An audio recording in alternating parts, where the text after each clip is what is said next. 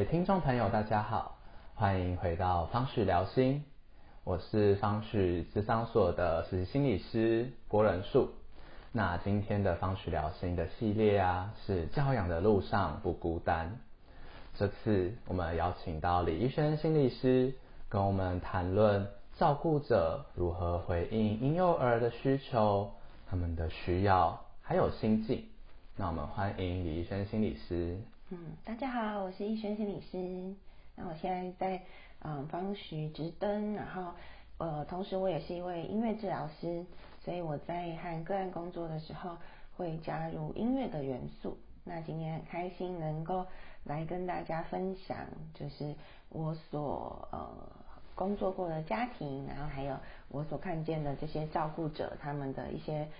呃心境、心路历程。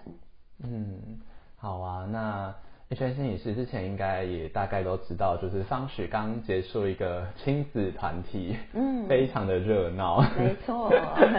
对啊，那呃在那一个团体啊，我们主要是对于学龄初期，大概是小一或者也有一些幼稚园大班的呃孩子也有一起来参与，那那个时候我们是对于学龄初期亲子互动的方式。那在孩子啊渐渐长大、学习社会化的过程中，其实照顾者我们真的也发现，照顾者真的是很尽心尽力的在想着要怎么样去教养孩子。嗯，那也想要请问啊，因为其实孩子呢，嗯，他们在学龄前、婴幼儿时期这个阶段，他们对于照顾者会有什么样子的需求啊？嗯，是。我觉得，嗯，其实弗洛伊德有一些他的对于每一个不同阶段，就是婴幼儿的这些需求，那大家可能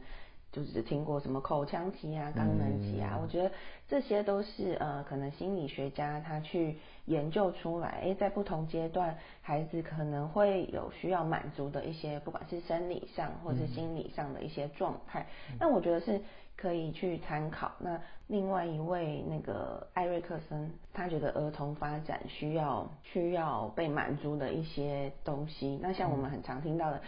在心理学上也会讲什么依附关系呀，就是尤其是我们跟主要照顾者，那通常大多都会是指母亲，因为尤其现在大家也知道，我们很提倡就是喂母乳嘛，所以其实妈妈跟就是就是这种婴幼儿的那种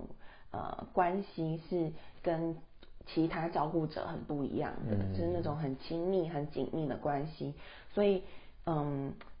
在这个过程当中，当然就会形成让孩子开始学习，哎，怎么样跟人家建立一个亲密关系，怎么样去嗯依赖或是依附这个重要他人的这个感觉。所以我觉得这些怎么讲，这些心理学背景的资料，我觉得都是可以参考的。嗯，但是我觉得有另外一个更重要的是，家长就是尤其是主要照顾者他自己怎么样去调试。这个新生命所带来给他的，不管是生命上的改变，或者是环境上、生活上的这个不一样。嗯，对啊，我想真的心理师刚刚提到有很多理论，网络上也都有很多资料。我想真的照顾者在呃诞新生命的诞生的时候，也或多或少可能都会去搜寻。我想可能这一个部分也是让很多照顾者是很想要了解、很想要知道的。但刚刚对啊，心理师后面好像也有提到，就是其实照顾者好像有时候好像会真的会带有一些焦虑，因为我们可能第一次或者有时候也不是第一次，但面对到新生命的时候，好像会感觉到紧张啊，或者是也是因应着每一个新生命的不一样，所以其实可能对于教养，对于自己的身份的转变，身份角色的转变。也想要跟心理师聊聊，可能对啊，您有可能观察到，或者是呃，就是我们第一次面对到新生命，面对到孩子出生、长大、抚养他们长大，可能会可能会有什么样子的情绪感受吗？嗯，是，我觉得，嗯，可能接触过一些呃父母，尤其是可能我嗯接触到比较多特殊儿的父母吧，嗯，他们其实一开始对于新生命，我觉得有，尤其是因为我们现在可能。嗯社会社会环境的关系，我们现在其实普遍结婚年龄都其实拉的蛮蛮大，像可能就是三十五岁以后啊，甚至四十岁，很多人才迎来第一个新新生命。那在这个过程当中，尤尤其有些很多是怎么讲那个。不管是怀孕或者是期待这个新生命的过程，其实是有一些艰辛，或是他们其实已经是有一个历程，就是准备了很久来迎接。所以我在这当中，他们其实已经经历过了很多，不管是嗯备孕的辛苦啊，甚至有些可能要做人工受孕啊等等。对，这这这个历程，我觉得其实直到他们迎来。真真实的，好像看到他们的孩子出生的那个时刻，我相信是夹杂着很多情绪的。嗯，可能一方面有有很开心，然后也有兴奋，但同时的可能也充满了许多担心跟焦虑。尤尤其是我们现在因为。嗯，怎么讲？资讯很发达吧，他们都就会担心，哎，我的小孩出生之后有没有什么状况？尤其这两三年还有疫情的因素，对，真的很多不确定的因子在那边，所以也可以看见哇，有些家长真的，嗯，感觉上是很焦虑的，嗯，因为不管是对于未来，或是对于小孩子本身，或者是之后可能再进一步教养，或者是。上学等等，其实现在因为家长互相会分享讯息，我觉得这有时候有优点，但 对，但有时候也会增添一些家长怎么讲，嗯，过度的担心，嗯，对，就是可能很多还没有发生的事情，他们可能就在紧张啊、焦虑啊，尤其我曾经听一个妈妈说，她在小朋友还没。还没出生哦，还在肚子里哦，她就去帮他排课程了。嗯，我我我其实听到有点傻眼，就是小小朋友还在肚子里耶，你就已经想到他出生以后要带他去上什么课，我就觉得哇天哪，现在的妈妈压力好大，尤其那一句广告用语，不要让孩子输在起跑点。我觉得真的对很多，尤其是妈妈来说，不管是。要不要喂母乳？我觉得从开喂母乳开始就是一个巨大的压力。嗯，对啊，其实喂母乳真的真的是很很辛苦的一件事，就尤其是对于一些可能母乳不够充足的妈妈，她们真的充满很多嗯自责啊或什么，就是觉得啊我没有给孩子喝母乳，我好像就是很很罪大恶极的那种感觉，就是我的孩子怎么会没有保护力啊等等。但我觉得。这些真的没有那么严重，也许，也许真的科学上研究喝母乳对小孩真的是比较好。但是如果妈妈真的没有办法提供，我觉得用奶粉或是用其他方式，我觉得这也没有关系。我觉得重点是，呃，妈妈跟孩子两个都是很舒服的。嗯。如果有一方他的情绪被因为这些压力，因为这些呃可能外界的眼光而感到很。很紧张，很不舒服。那我觉得反而是怎么讲，本末倒置了。嗯，对。那起初可能是个好意，然后就是提倡这个事情，但后面如果它变成一个好像很硬性，就你没有做到，就会受到一些呃指责，或者是会受到一些批判的话，嗯，那我觉得真的不是一个好的做法，这样子。嗯，对啊，刚刚听信息在分享的时候，就会想到刚刚前面有提到依附嘛，所以其实不知道，或许孩子或者是家长，可能照顾者也是真的可能需要的，或许就是一个跟孩子跟母亲主要照顾者的一个安全的依附。所以其实有时候我相信刚刚心理师分享照顾者的那一些担心，可能都是很很真实、很很正常的，因为呃。孩子不要输在起跑点啊，或者是可能真的发生了什么不一样的事情，或者也许像刚刚心理师也是有提到，有一些可能更甚至是特殊儿童，对啊，可能那一个焦虑的心情也都非常的嗯很不一样，嗯，那可能每个人的教养方式也都会有一些调整，或者是有一些不一样的想法，那呃有什么方式其实是可以帮助我们？去调整这一些情绪，或者是跟这一些焦虑啊、不安的情绪可能共处吗？或者是对啊，可以怎么样子去嗯调试他们呢？嗯，是。我觉得，其实在我看到这么多家庭，尤其是父母在教养上，他们其实常常会有一个状况是，当他成为别人的爸爸或是别人妈妈以后，常常忘记自己。嗯嗯，我觉得这件事情其实蛮，一方面其实蛮伤心的，但一方面其实很多父母没有发现这件事。嗯，像我们可能也会发现，哎，有些人可能当了爸爸妈妈，尤其是小孩上学之后，他可能。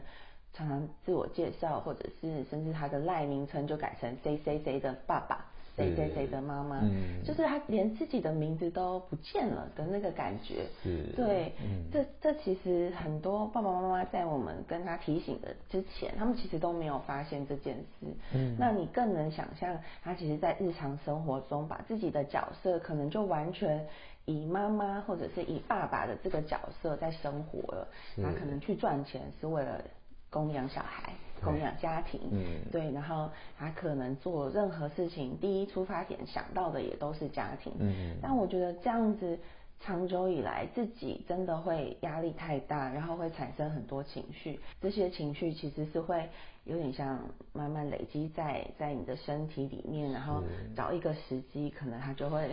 对突然爆发出来，可能以生病的形式，那可能以情绪。爆发的形形式，对，所以我觉得最想要提醒爸爸妈妈的是，嗯，尤其是照顾者的是，哎，你在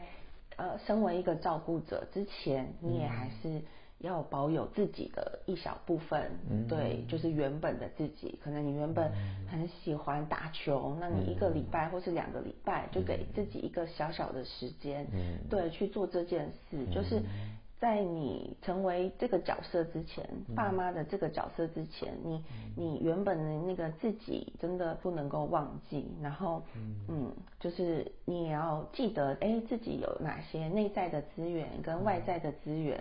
可以在你很有情绪的时候，或是你觉得哇压力真的好大，因为小朋友。照顾小朋友真的不简单，他们的情绪真的还比较无法控制，甚至那些婴幼儿，他们可能连沟通都没有办法。你真的 不知道他在哭什么，对，或是你真的不知道他他怎么了，对。所以在这个时候，我们自己是否能够呃稳定住，我觉得就是很重要。那。大家真的可以哎思考一下，哎，以前我都是做什么事情放松的呀？或者是做什么事情真的可以让我感觉到哦，有脱离这个很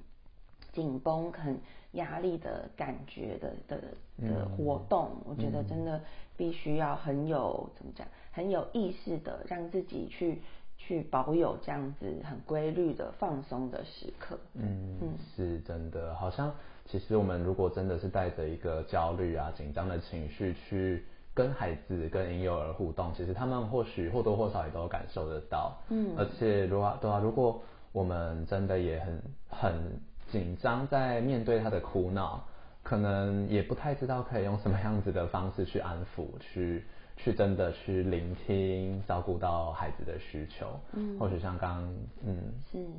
我觉得像你说的，就是爸妈的情绪其实有点像一面镜子，嗯，就是孩子是很很能够去看见，哎，哇，爸妈原来是很焦虑，即使你没有开口对他说，但孩子其实都感受得到，所以你的那个焦虑也进而会影响孩子很焦虑。有时候其实我们从很多孩子身上就能够看见，哦，他。爸爸妈妈可能有某些特质，有某些样子，嗯对，因为我们就是孩子最好的范本嘛，最好的模拟。就是如果你自己都很没有办法调节自己的情绪，或者是很没有办法接住这些张力比较大的情绪跟状况的时候，那孩子当然也很容易爆炸，或者是情绪没有办法。很好的控制或是调节。是，所以可能刚刚心理师有提到那一个我们内在资源跟外在资源的部分，嗯，或许真的有情绪不知道该怎么应对的时候，就是找一个资源，不不管是照顾者、其他的照顾者，或者是自己的家庭的长辈，或者是还有其他可能可以帮忙照顾一下孩子，可能不是在那一个情绪漩涡的照顾者，我想。那样的方式也是可以帮助照顾者，一方面是稳定住自己的心情，一方面也是让孩子，就像刚刚心理师提到的，也让孩子就是嗯比较可以以一个平静的心情也去看待他哭闹的这一件事情。嗯，有时候其实我们也会知道，有时候是身边的环境在影响着照顾者，在影响着孩子，所以其实哦，我们照顾者有时候。会知道一些方法，会知道一些呃资源，会知道一些方式，但有时候如果我们没有办法成功的使用这一些方法的时候，好像其实是会让自己有一些失落啊，有一些失望的情绪。那也想要请问，那心理师有什么话想要对正处在这样子的模式中的人说呢？嗯，我觉得就像前面说的，其实。很多时候我们接收到很多资讯，那尤其是我也曾经看过同样一个情境，但可能有两派做法。嗯，对。那我觉得我想跟这些照顾者说，哎，这些方法其实怎么讲，都是别人试过的，嗯，对，都是别人分享的。那我觉得，因为我们每一个人实在是太不一样了，不管是我们的家庭背景，或者是我们。嗯，之后接触的人或者是任何环境上的改变，都会影响到我们每一个人的的状态。所以，我我会想说。嗯，这些方法我们可以当做参考。嗯，那我们尝试了，如果成功哇，那很好；但如果不成功，那我觉得也是正常。嗯，因为毕竟我们真的，我们又不是什么，我们又不是机器，或者对，我们又不是什么，就是每一个人哦，输输入同样的指令都会出来一样的。东西，尤其是像我们现在，大家可能也有经验过，哎，同同样聆听一个人说话，哎，有的人觉得哇，好有趣哦，那有些人可能觉得被冒犯、被攻击了。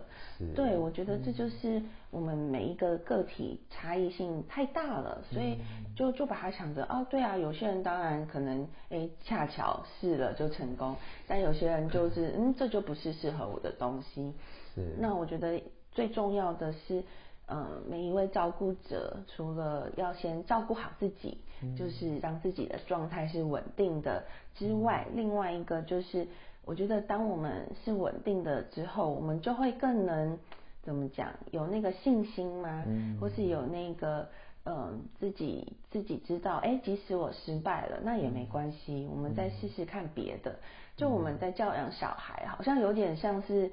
跟情侣刚交往的时候，对，因为你们在互相认识的阶段，我们彼此要开始熟悉，因为小朋友也有他的个性啊，他也有他自己的美感啊，这也是我们在嗯教养当中，在认识当中，也是在跟我们孩子互相了解、互相摸索，去知道说，哦，原来呃他喜欢的是什么，他的喜好是什么，知道什么是适合。彼此的，这是最重要的。那也不用给自己太大的压力，说哦好，我就要照着书本上这样子养小孩，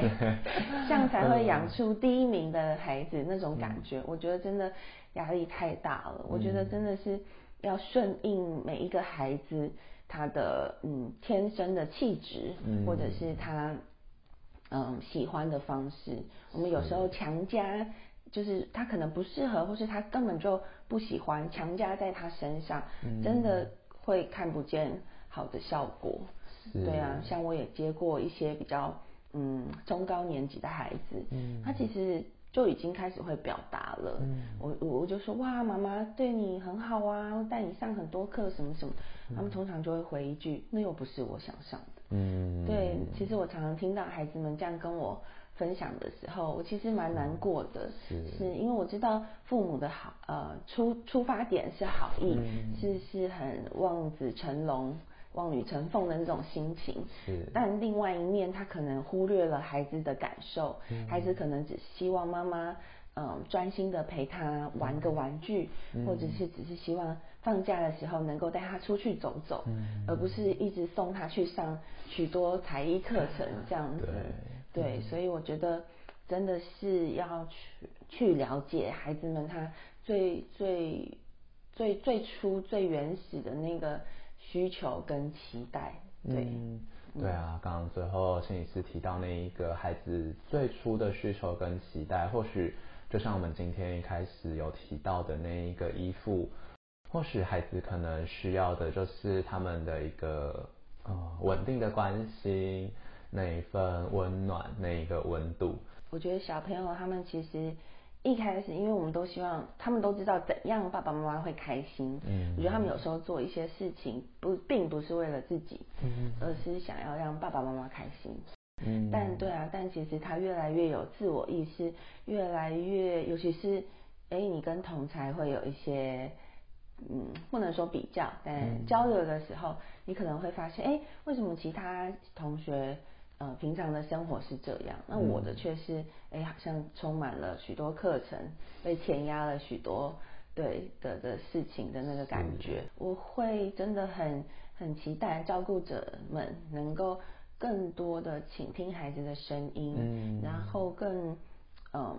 更更发现，哎，他们其实要的真的很很微小，他们真的就是想要我们有质地的陪伴，嗯，就是可能在陪伴他的时候不划手机，嗯，所以像我有很多小朋友会跟我反映，我说妈妈平常会陪你吗？爸爸会陪你吗？他说会啊，就边划手机边看我在玩啊，或者是我们去公园，他就坐在那边划手机啊，对，我觉得这真的也是，